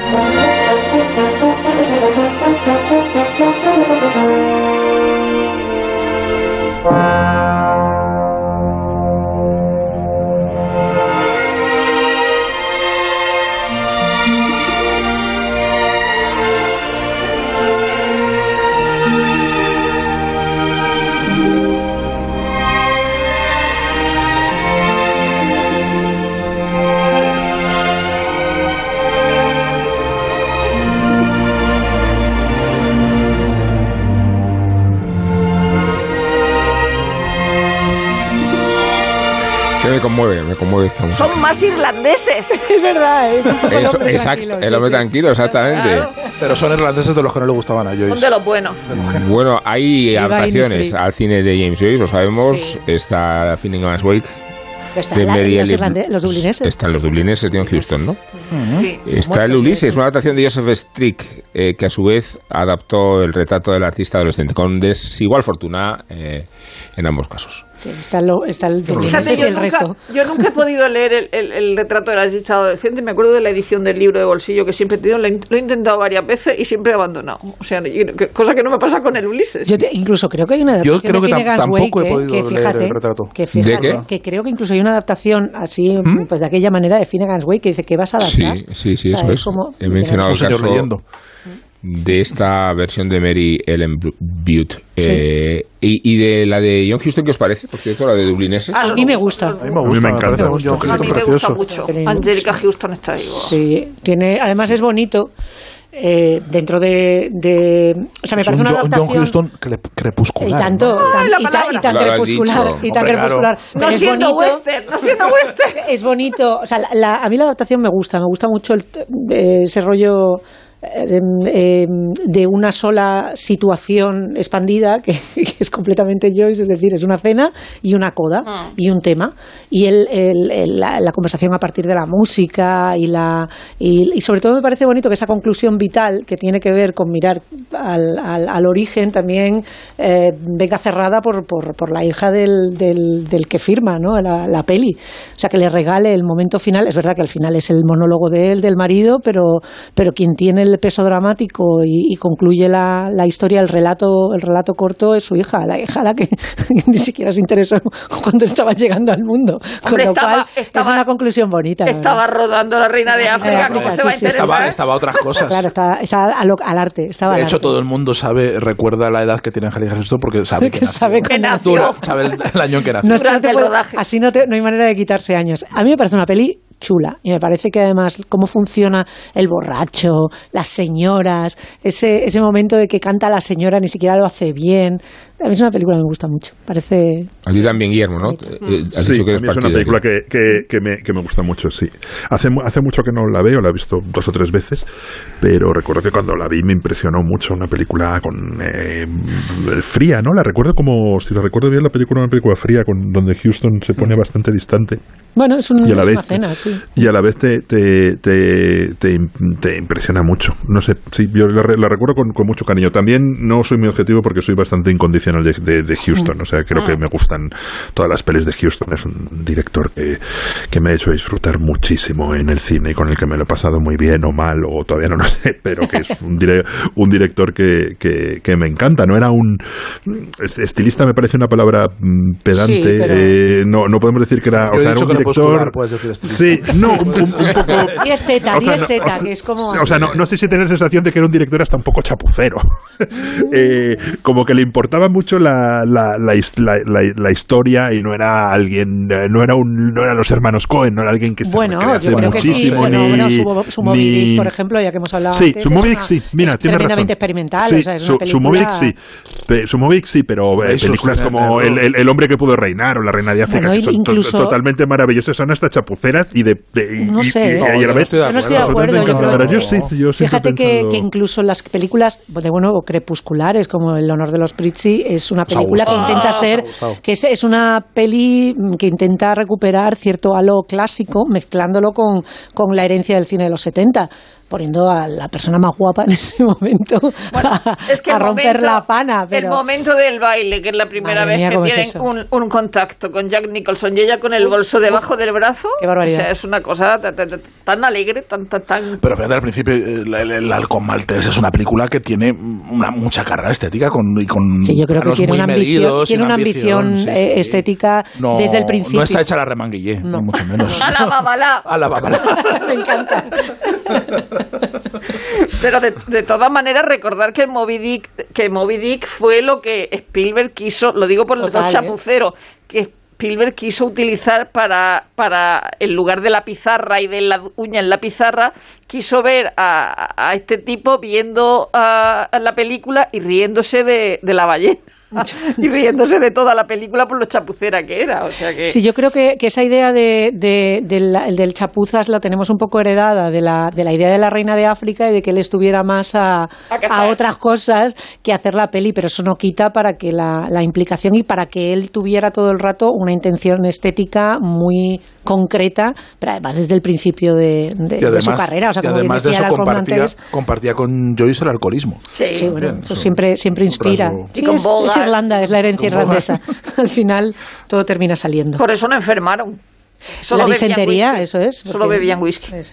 Entre las novedades que podemos mencionar, hemos celebrado, y lo vamos a hacer ahora con entusiasmo, esta serie que es solo asesinatos. Solo asesinatos en el edificio. En el edificio, que es una serie que patrocina con su talento James, digo James Dean, Dean Martin, que eh, esto de- y, y- Fíjate que estaba pensando solo asesinatos en el edificio Sí. y que Houston hace incluso un musical, o sea, su, su Sí, que él hace verdad. Annie, profundamente neoyorquino, por eso la asociación de solo asesinatos en el edificio, Sí. que es que es profundamente Pero a lo, neoyorquino. a lo que recuerda fundamentalmente a Misterioso Asesinato en Manhattan, de Manhattan, Woody sí, Allen. sí. Y entonces ves ahí ese momento en el que están grabando la cinta. Ay, qué risa. La ¿Qué tienen, digo? la tienen congelada. Pues- ¿Cómo es Sí. eso en, en, en, en Misterioso Asesinato en Manhattan? Con Angélica Houston, por cierto. sí, es que está muy lado este programa. Está, Está todo, todo, todo Me- vuelve, ¿eh? ¿Os, os acordáis cuando Woody Allen le dice, te prohíbo entrar en el apartamento? Y si no me haces Te caso, no te volveré a prohibir nada. Y se queda con el dedo, se queda con el dedo así. Así es como No aceptas mi prohibición, nada. así es como asumes mi Bueno, que estos prohibición. son tres fanáticos de un true crime, de un podcast, eh, que eh, conciben el suyo. a- el suyo, por- porque hay un, Sí, hay un caso. supuesto Hay una- crimen. hay un muerto Un en su edificio. crimen. Y es verdad que la serie arranca como si fuera un poco tontorrona y se va, va adquiriendo sí. Y tiene, un, eh, tiene de fondo un thriller muy divertido y muy apasionante. Y, Y un trío de personajes maravillosos. Y unos cameos que no, te, que no te imaginas. Sobre Sting, todo, ejemplo, ¿no? es dificilísimo que una serie que no intente jugar a matar, a, a, a supersexualizar los personajes, a, a las transgresiones habituales, sea imprevisible. Y esta es una serie imprevisible. O sea, difícil. asesinatos en, los en el edificio es una serie que no sabes por dónde va a tirar, que te está sorprendiendo todo el rato y, y te está estimulando desde una, desde una serie de, de puntos que no que para nada prevés. Y desde un es punto de vista, desde un planteamiento eh, Naif, un planteamiento estructural no clásico porque es eh, la 13 rueda del percebe quiero decir es, Pues la es Aquí no hay quien viva, es, una aquí no hay quien viva es una Es es, la ventana indiscreta. es la ventana indiscreta, es, en fin, la- la- el, el libro de, de, de George Perec también, de la, la vida de instrucciones de uso. Es, es un algo muy clásico que, que a, a partir de ahí, de ese universo cerrado, que está ultra cerrado porque es un edificio maravilloso en, el- en Manhattan, El al lado de Central sí, sí, Park, que tiene un patio dentro, una, un- Sí, unos jardines el maravillosos. Grosso tiene dentro, ¿no? No, tiene, tiene- tiene- tiene otro Central Park dentro del propio, del propio edificio. Es una, es una maravilla. Y, y a, a partir de recrearse en, en los apartamentos, en los escenarios, en esa cosa eh, casi irreal de, de- de lujo urbano de- del apartamento, nos, eh, no- nos lleva a un universo mm, desconcertante por todas partes. Esa premisa puedes llevarla a, a donde quieras, ¿no? Empieza con la una comedia bufa y luego nos va llevando a otros, otros terrenos. La- la- el enamoramiento con el, con el edificio, que en, el- la serie se llama Lasconia y es el, el Belnor real, que hay muchos eh, edificios similares eh, en la zona, sobre todo en el Upper West Side de, de Manhattan. Una de las primeras personas que trata a ese tipo de edificios como casi como con, con categoría de, De personaje, persona sí, de sí, personaje es Nora Ephron que vivió en el Apthor durante mucho tiempo. Es un edificio que luego sale en la adaptación de Se acabó el pastel eh, que es el sitio donde porque es el sitio donde ella se refugia cuando se, se divorcia de, de Carl Bernstein. Y, cuan- y allí está eh, Meryl Streep cuando se pelea con el alter ego de Bernstein en, en la ficción que es Jack Nicholson y ellos tienen varias secuencias en ese patio maravilloso. Pues ella escribió una pieza eh, preciosa en el New Yorker que se llamaba Moving On que era de cuando se mudó cuando se curó el divorcio en el Apthor y cómo el Apthor con entidad casi de, de carácter eh, le ayuda a ella a superar ese bache vital y a pasar al siguiente cuando eso aquello era de renta antigua que además era como un lujo que solamente se podía, o sea que te podías permitir que se pudieron permitir durante en un momento determinado. Luego aquello se y es una historia preciosa de Nueva York y tiene mucho que ver con esos, solo asesinatos en el edificio. Hay una, hay una trama inmobiliaria dentro del, de, Solas, que es también cómo se aferran a sus pisos, porque son- Claro. son, Claro. una, eh, un, un grupo, un trío, eh, al menos los dos, los dos hombres, de, de fracasados y de que se están aferrando. señores mayores, de señores que, que mayores ya se les agota la pensión que, se- que sí, que, es, que están en- viviendo un drama porque han vivido muy bien y ya no tienen ingresos y les y, y- y- y- y van a verse desahuciados en algún momento, ¿no? Y se aferran con, con mucha fuerza a su a, a sus apartamentos y esas tramas, eso es nuevo. Es decir, eso no aparecía en las eh, historias clásicas sobre edificios. Se daba por descontado que la gente vivía ahí y ya está. Ahora, el hecho de vivir ahí el- y el hecho de resistir seguir viviendo ahí es uno de los argumentos, es uno de los es uno de, los de, de- de los leitmotivs que, que, que aguantan todo, ¿no? Sí, es que Woody Allen nos ha hecho pensar que es normal vivir en Qué normal, edificios claro. esos. que Bueno, y Fre- Friends, por ejemplo, Claro. ima- imagínate Friends, ¿no? Que nadie se planteaba cómo pagaban esos alquileres ni Sí. cómo Hombre. Pues, pues ahora, ahora eso se está planteado. Y Romer, y Romer en París. Eh, Los pisazos que tenían los cabrones. Es que el otro día, paseando por Park Avenue, lo voy a decir, Ah. Es que Rubén ha estado me asomé Visitando tus- a, a una, visitando tus agen- apartamentos. a una agencia de- inmobiliaria de verdad, de las de la calle, precios. pero en Park Avenue. Sí. En Park Avenue. Eso, eso es Y eh, el eh, real piso más elemental, más modesto, eran 6 millones de dólares. Claro, yo una de las Y el, y el que dirías tú, aquí podría vivir, pero sin excentricidades, eran 22. y es que uno de los de, la- de los de los entretenimientos cuando vas a Manhattan es ver es ver el, el porno real estate, o sea, el porno de alquiler, que es Sí. verte los pisos que están en alquiler y decir porque además era en, en el móvil o en, o en las revistas, antes eran las revistas, en las partes traseras de las revistas que veías esos dibujos, o sea, esas fotos y era como, "Tía, qué maravilla, cuánto cuesta. Pues a, a soñar, ¿no? O sea, es parte del entretenimiento de ir a Manhattan. y es cierto que el edificio de, de Solo Asesinatos, como has dicho tú, tiene esa categoría de personaje, Sí. tiene vida, ¿no? Sí. Tiene ojos, tiene extremidades, ¿no? Los la- ascensores funcionan casi como sus pulmones, ¿no? Es, es Y tiene la las características distintivas de ese tipo de edificio, el suelo de damero, el, el, el, el as- el ascensor con remaches ocres, el señor con levita a la puerta, Sí. que es como, es que es, muy una- representativo. Una, ¿no? cosa que siempre hemos visto en las películas americanas, eh, en Friends, por ejemplo, ¿no? Es decir, que las puertas siempre estaban abiertas, aunque Friends no sea, aunque sea un piso eh, eh, eh, que no te crees que tenga esa gente. Bueno, en Seinfeld están abiertas siempre, Claro, siempre y las están abiertas. No, no, pero luego yo fui una vez a la casa de una amiga, de, de la hermana de una amiga en el Upper East Side, y entonces, claro, es que cuando llega abajo, el portero te dice dónde va, y entonces dice, voy a la casa de la señora tal, la señora tal llama y dice, sí, pase. Entonces cuando yo llego, abro la puerta, porque está abierta, porque si no, Porque allí no pasa nadie. El Dorman. Claro, el hay, hay otra, un- una serie que no he visto, no tiene nada que ver con solo asesinatos en el edificio, bastante peor, es eh, Archivo 81, de, que es- ahora está en Netflix de moda, que es una especie de mezcla entre... Bueno, Café con aroma de mujer es la que está en el número uno, la enésima versión de eso- la novela No quiero hacer colombiana. chistes eh, Suena joycianos ¿no? sobre el café con aroma de mujer. No quiero hacer- no sé, no, no sé, no sé cómo, cómo habrán infusionado esos granos, pero... Pero Sergio, O sea, por favor. Hombre, por Dios. Pero que los es un título clásico, ¿cómo se te ocurre eso? Si es un Café con aroma de mujer. escatológico este programa. Es la gaviota, la A lo, gaviota. a lo fundamental de ti- destilado, ¿eh? Hombre, es que además con aroma de mujer, según Sí, pues, si está la limpita de la ducha o, la versión o- o- mexicana- o después de haber cruzado la selva. La versión mexicana se llamaba Destilando Amor. Destilando. ¿Pero qué bueno, pues hay una, una serie que se llama Toma Ar- metáfora. Archivo, Archivo 81, que es una mezcla, yo creo que entre Tesis, La Semilla del Diablo Toma y ya. Clerks de Kevin Smith. Toma ya. Yo creo que es mezclado todo. eh, es un delirio de terror que funciona muy bien, yo creo que está, está muy entretenida. Y, y es un- la historia de un edificio de Manhattan también que se incendia y hay un chico que a través de unas cintas tiene que investigar a ver qué ocurre y por supuesto lo que ocurre es todo eh, de posesión infernal, demoníaca, hay, hay, hay una secta y de todo, hay un montón de, de- de cacharrería terrorífica, ¿no? Eh, y me, me sorprende que están saliendo ahora varias series que tienen como protagonista edificios de Manhattan, ¿no? Ahora que nadie puede vivir en Manhattan, se han convertido en un escenario de ficción muy recurrente. Como el castillo del conde No, Drácula. pero, eh, pero es que además el, el problema de Manhattan no es, no es el precio de los edificios, es que vas a hacer la compra y, y una compra normalita te cuesta lo que un mes de alquilar en Madrid. O sea, te pones como dos yogures, tres manzanas y no sé qué, y subes y dices, coño, con esto me, alqui- me alquilo un piso en la castellana. No, yo, yo- yo estoy viendo una serie de Disney Plus, no sé si os ha pasado alguna vez, que se llama Big Sky, que no, no sabes si es mala o buena, sospechas que es mala, incluso sospechas que es bastante mala, pero no puedes dejar de verla. Pero no, o sea, no es Emily in Paris, es una serie policíaca que transcurre en, en, en Montana, basada en una, en una serie de novelas mm, policíacas de un camionero psicópata. Y, y- Me gusta y tiene- todo, ¿eh? Verdad, El pitch es maravilloso. camionero psicópata. y- Me y- gusta y- todo y de lo que está y- diciendo. Y, y- y la verdad es que tiene su, la serie tiene, tiene, tiene su, su gracia. Pero es policíaca en serio. Es, poli- es, es policíaca de, de, de Montana. Entonces está el sheriff que es indio, dos investigadoras, eh, dos investigadoras privadas y una serie de casos así bastante complicados. Pero, pero está graciosa, es, es mala. O sea, la serie es Bueno, vaya. mala. Pero bueno, es un policíaco que está bien. Vamos, es un, es un policíaco que, es- que está bien. Y luego estoy viendo, las dos son de Disney Plus. Boba Fett, que es horrible. Me he visto tres Ya, capítulos Boba y la verdad es que lo voy a dejar. horrible. ¿Os habéis Es fijado, que. Guillermo solo ve Disney Plus?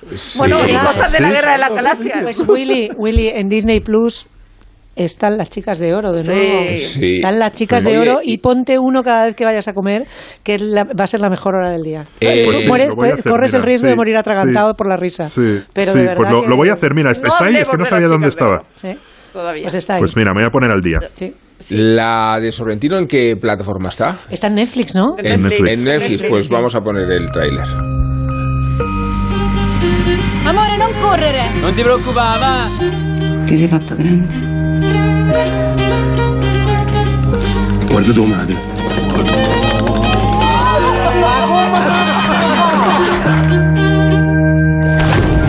Eternamente voglio restare con te.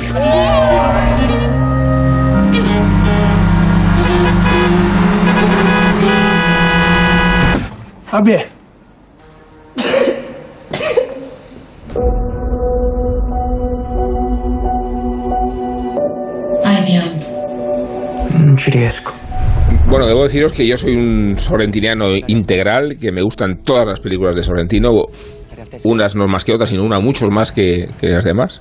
Y, y ese que no compartís conmigo cierto escepticismo a- fue la mano de Dios. Lo digo porque siendo sorrentino, siendo Nápoles, siendo la devoción de trasunto a Maradona, siendo la autobiográfica y todo lo que queramos, eh, para mí ha sido un poco decepcionante. eh, no desde luego el arranque y las primeras escenas, no digamos ya esa escena familiar, Cuando llega el novio. eh, la, la- la La comida, risa, la comida eh, y la despampanante mujer que acompaña la- las escenas más lúbricas, ahí sí que las La hay. tía. Sí, Eh, pero para reunir todos estos argumentos, me miráis con una cara Es que de, me ha encantado. de escepticismo. Expectantes, Eh, ¿no? sí, para reunir todos estos argumentos y ser tan sorrantiniano eh, el hábitat que nos traslada, eh, yo la he visto de más a menos y, y he ido perdiendo interés teniendo la mejor predisposición. ¿Llegaste a dormirte en algún no, momento? No, no, no, llego a dormir y no me lo permitiría, ¿no? A mí Pero, me pare- a mí me ha pero, parecido- pero a mí se me ha ido desinflando la película, ¿no? Yo, y a yo sé- no. yo estoy de acuerdo en que son yo, yo estoy de acuerdo en que son dos pelis Yo no la he visto. Y que tiene tiene un hemistiquio digamos eh, que está muy marcado y hay una un paso un, un, un cambio de tono ¿no? Hemisticchio, por favor, Sí, iba a decir yo. ¿En serio? Tiene hemisticchio, Dale, pues, qué perdóname. sé, tío, dale, dale. Bueno, por Una cesura. Hay una, sí, ahí hay una, hay una no, pausa. Si estaba esperándolo, es que no entraba, no entraba. no entraba. Bien, hay una, Revienta el el culturómetro. culturómetro. Ahí hay una pausa y hay un cambio de tono. Hay un cambio de tono. No, hemisticchio. Pero, hemisticchio. vete a la mierda.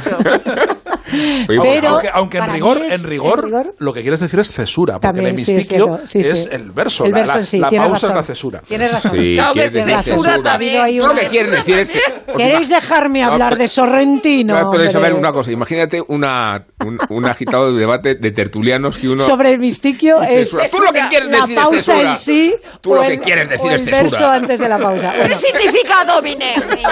ay, qué bueno es eso. Qué bueno es eso.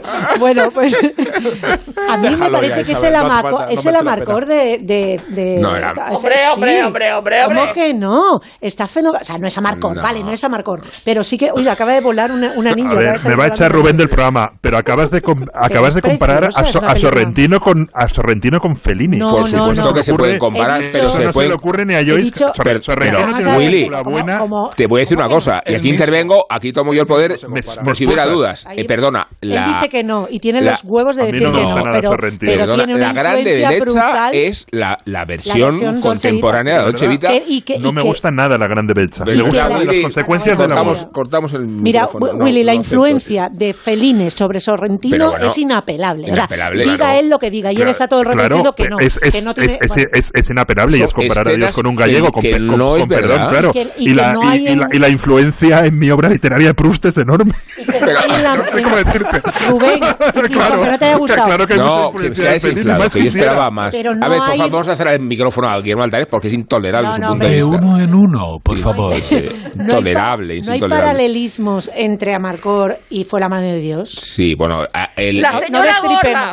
No, No, no, no, la señora no, gorda no. La señora gorda por un lado y la, No, la- y la experiencia, eh, digamos, Sí, sí, eh, de- sí que de- hay conexiones, las hay. mogollón. Las hay, En la- las en hay, lo- las en- hay y se te En el reconoce. feísmo, en, el- en, la- en lo perturbador, en, la, en, en ese trauma premi- prematuro, en, en Sí, el humor, en las reuniones familiares en el campo, en la luz. punky y, Emily en París también está inspirada por Charada.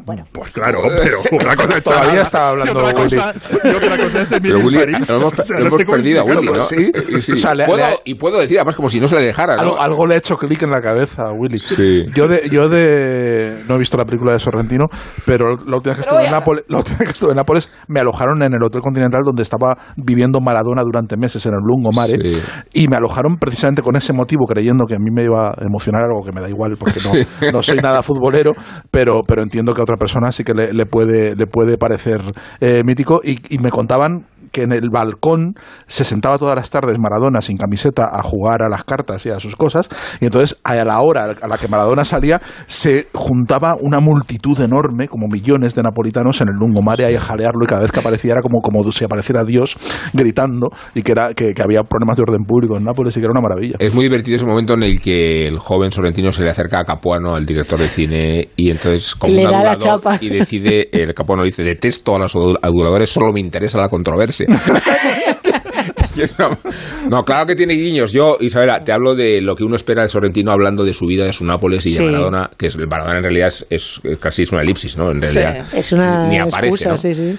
Pero, Y, a- a pero bueno, me Maradona está todo el rato en Sorrentino, o sea, no Sí, sí, deja de sí. estar En bien el por del balneario. en el balneario de espaldas o Pero hablando es- de él todo sí, el rato. es verdad. Es una constante. Como es una constante Fellini, diga él lo que diga, porque se la han sacado en alguna ocasión y, y hay veces que incluso niega la Echando mi mayor. pareja. Eh, Se y- parece como un mal imitador. Eso es lo que quería decir. Bueno, mal imitador, no. A ver, yo creo que. un que- interpretador o un heredero. No, o un epígono, sí, un continuador. epígono, es, es sí, que, sí. es que la- de Sí. verdad que la Grande Belleza es la Dolce Vita, pero además con un mérito de trasladar una sociedad romana a otra época, ¿no? Ah. Jo, yo no, de, de verdad que no, no he conseguido entrar No. y, y las consecuencias del amor es de mis películas favoritas de siempre. ¿Te gustaría la de- del gángster me, me- me La de encanta Andreotti te gustaría, ¿no? La de. La Andreotti me gustó. Divo, ¿no? Divo. Sí, el Divo me gustó. Sí, en cambio la de de- Berlusconi y la gran belleza no me gusta. La de pero el, no Divo me gustó mucho y, y- y me gusta mucho esta del mafioso que tiene que pasar dinero a Suiza y no sé qué, me pareció una película maravillosa que yo no sabía que era Sorrentino, la vi por casualidad y dije, "Jo, pero qué peli más buena. Bueno, eh, papá. JF León no, no nos va a hablar hoy de ninguna muerte ¿No? truculenta, Oh, fallecido. Qué decepción. Se aleja de los obituarios en beneficio de uno de los managers más crueles de la historia del rock. Ahora vamos a descubrir cuál es su identidad. Well,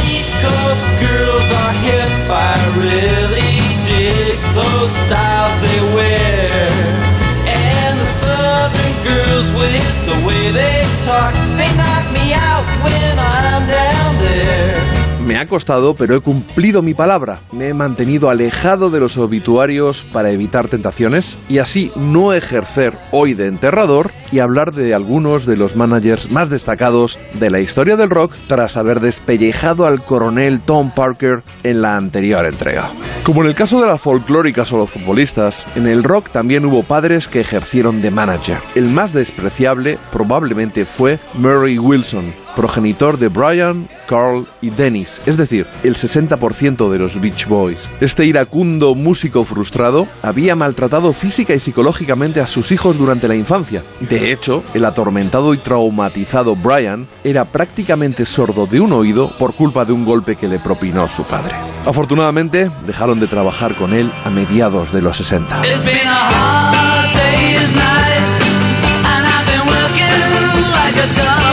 Del discreto y encantador Brian Epstein, poco malo se puede decir, y su ausencia, de hecho, se notó, porque tras su precipitada muerte, a los Beatles les faltó su talante conciliador y su guía, de manera que poco después acabaron en manos del sátrapa Alan Klein, un embaucador que embelesó a todos salvo a Paul McCartney, pero al final los cuatro le acabaron demandando a mediados de los 70 por haberles robado a manos llenas. Alan Klein hizo lo propio con los Rolling Stones, a los que arruinó por no declarar sus ingresos, con lo que el embargo del fisco británico les llevó a instalarse en el sur de Francia durante una temporada. Para librarse de Klein, los Stones tuvieron que cederle una buena parte de los derechos de los discos que grabaron mientras estuvieron bajo su tutela.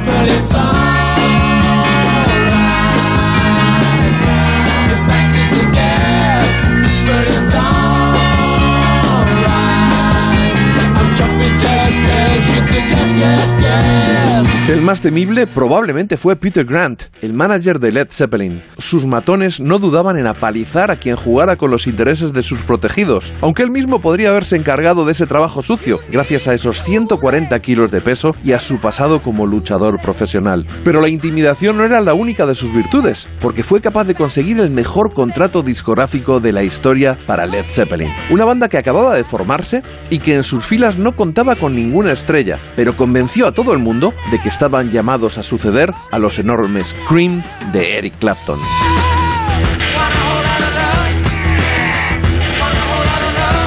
Y Peter Grant no solo consiguió de Atlantic un adelanto de 200 mil dólares, sino que además logró para ellos una libertad artística absoluta, que incluía decidir si editaban singles o no, e incluso la portada de los discos. Y ese derecho lo aprovechó la banda en 1971 con su cuarto trabajo, un álbum sin título en el que no aparecía el nombre del grupo por ningún sitio. Lo que parecía un suicidio comercial, sin embargo, acabó convertido en uno de los discos más vendidos de la historia. Y me voy a despedir con uno de los managers más estrafalarios pero efectivos, Malcolm McLaren, el hombre que convirtió a unos chavales en los padrinos del punk, los Sex Pistols. Él tenía una boutique molona en Londres y había trabajado en el mundo de la moda y decidió vestir a sus chavales a la imagen y semejanza de Richard Hell, un músico que conoció durante su estancia en Nueva York un par de años antes y ante la negativa de este de acompañarle hasta Londres, decidió replicarlo sin más. La música no es lo importante, llegó a decir, y demostró que tenía razón, porque sabía que lo que te hacía llegar a los tabloides eran los escándalos y el caos. Y sobra decir que los Sex Pistols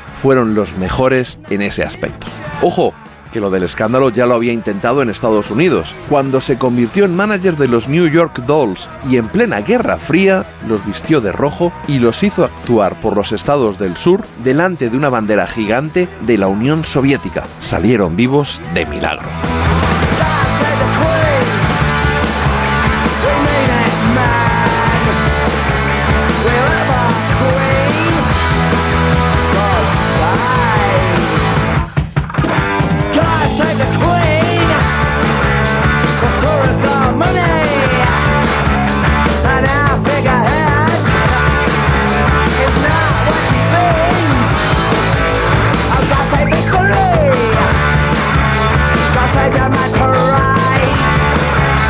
Antes de irnos tenemos tiempo, ¿eh? Tenemos tiempo para hablar de Hierve, de la vida sexual de las universitarias, de Estación 11, del libro de Boba Fett, de Tabloid, de A Very British Scandal y de Archivo 81. Eh, Todas excelentes. sí. Afterlife. Excelente. Quiero hablar de Afterlife. tiempo. A mí no me gustó nada Afterlife. Pues adelante, Rosa. Pues eh, se ha acabado la tercera temporada de Afterlife, que es esa serie de Ricky Gervais que escribe y dirige y protagoniza eh, sobre El viudo. un, un viudo y que decide que ahora el resto de su vida va a ser malísimo y hacer el mal así en general, hacer el mal siendo antipático, que decir, no matar gente ni nada de eso, ¿no?